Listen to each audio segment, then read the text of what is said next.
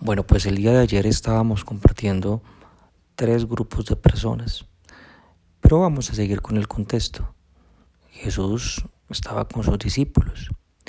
En Mateo 12, versículo 22 dice, entonces fue traído a él un endemoniado, ciego y mudo, y le sanó.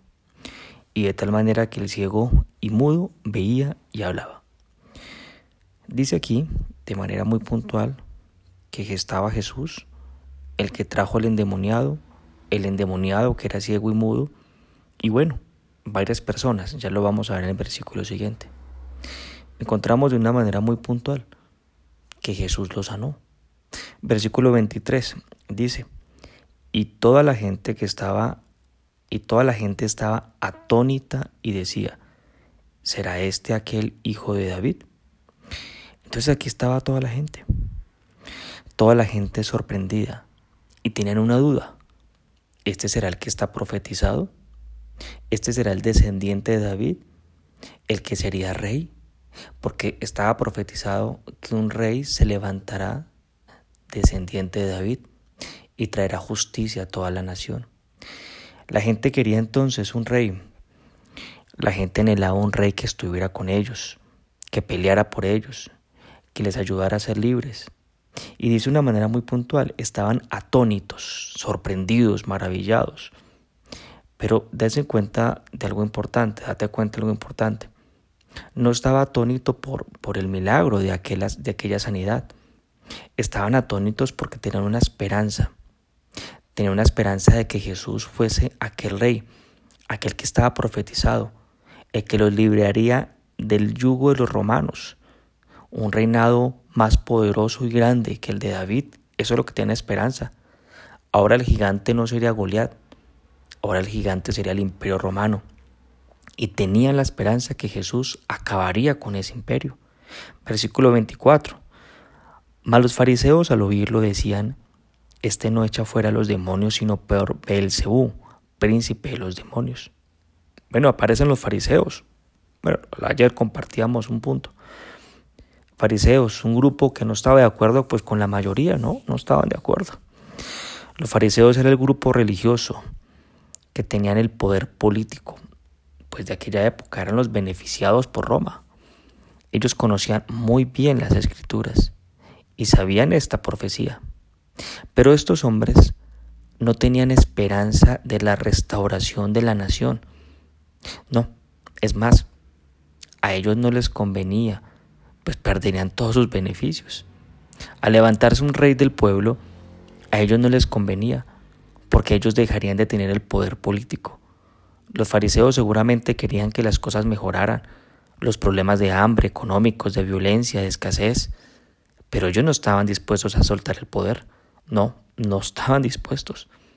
Perder el poder implicaba ser vulnerable como el pueblo. Entonces al lado izquierdo tenemos al fariseo, a los fariseos. Al lado derecho tenemos el pueblo, los fariseos, sin esperanza de la restauración nacional, el pueblo con esperanza. Los fariseos estaban en un estado, entre comillas, aparente de seguridad. El pueblo eran vulnerables. Los fariseos no soltaban el poder y el pueblo esperaba que uno de ellos tomara el poder. Versículo 24, volvemos al versículo 24. Porque los fariseos usan un argumento para desprestigiar el nombre de Jesús. Y el argumento es un argumento que quiere destruir la esperanza del pueblo. Porque no les conviene que un pueblo tenga esperanza. No les conviene que el pueblo tenga esperanza de un rey. Los fariseos entonces, ¿quiénes son? Los que destruyen la esperanza de tener un país mejor, de tener un país libre. ¿Y el argumento cuál es? Jesús, estás con el príncipe de los demonios.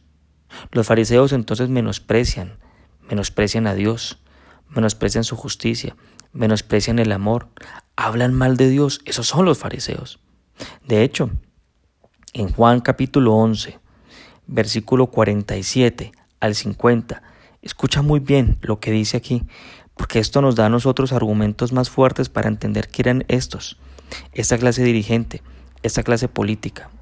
Dice así, entonces los principales sacerdotes y los fariseos reunieron el concilio y dijeron, ¿qué haremos? porque este hombre hace muchas señales. Si le dejamos así, todos creerán en él, y vendrán los romanos y destruirán nuestro lugar santo y nuestra nación.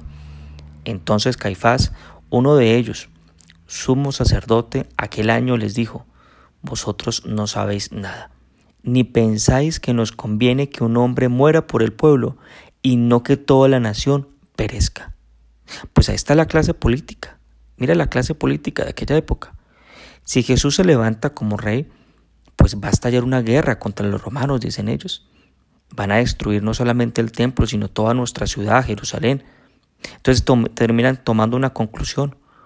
Es mejor que muera uno por el pueblo y no el pueblo por uno. Algunos le llaman a esto prudencia. Sí, es mejor que muera uno por el pueblo y no todo el pueblo. Algunos eh, te pueden llamar que ellos estaban velando por el bienestar del pueblo. En el versículo 53 de este mismo capítulo dice, así que desde aquel día acordaron matarle. ¿A quién? A Jesús. La muerte de Jesús no fue de carácter religioso, no, fue de carácter político. Como lo estudiamos el día de ayer, este grupo, el de los fariseos, no usa de misericordia. Pretenden representar a Dios, pretenden ser buenos, perfectos, intachables ante los demás, con una imagen eh, increíble, transparente, eso pretenden. Pero solo los mueve algo, su hambre y su sed por el poder. Los mueve su miedo, su inseguridad. Acompáñame y hagamos una oración especial en esta mañana. Padre, quiero darte gracias de una manera especial por lo que les enseñas a cada uno de nosotros, porque lo, lo que enseñas a mi vida. Gracias porque hoy entendemos una vez más y nos da la claridad de cómo funcionan las cosas y nos da la claridad, mi buen Dios, para que nosotros podamos discernir y tomar decisiones. Seamos hombres que tomamos decisiones puntuales, claras, motivadas por la misericordia, no por el, hambre, el poder, no por la inseguridad ni por el miedo. Finalmente Jerusalén fue destruida y el templo también.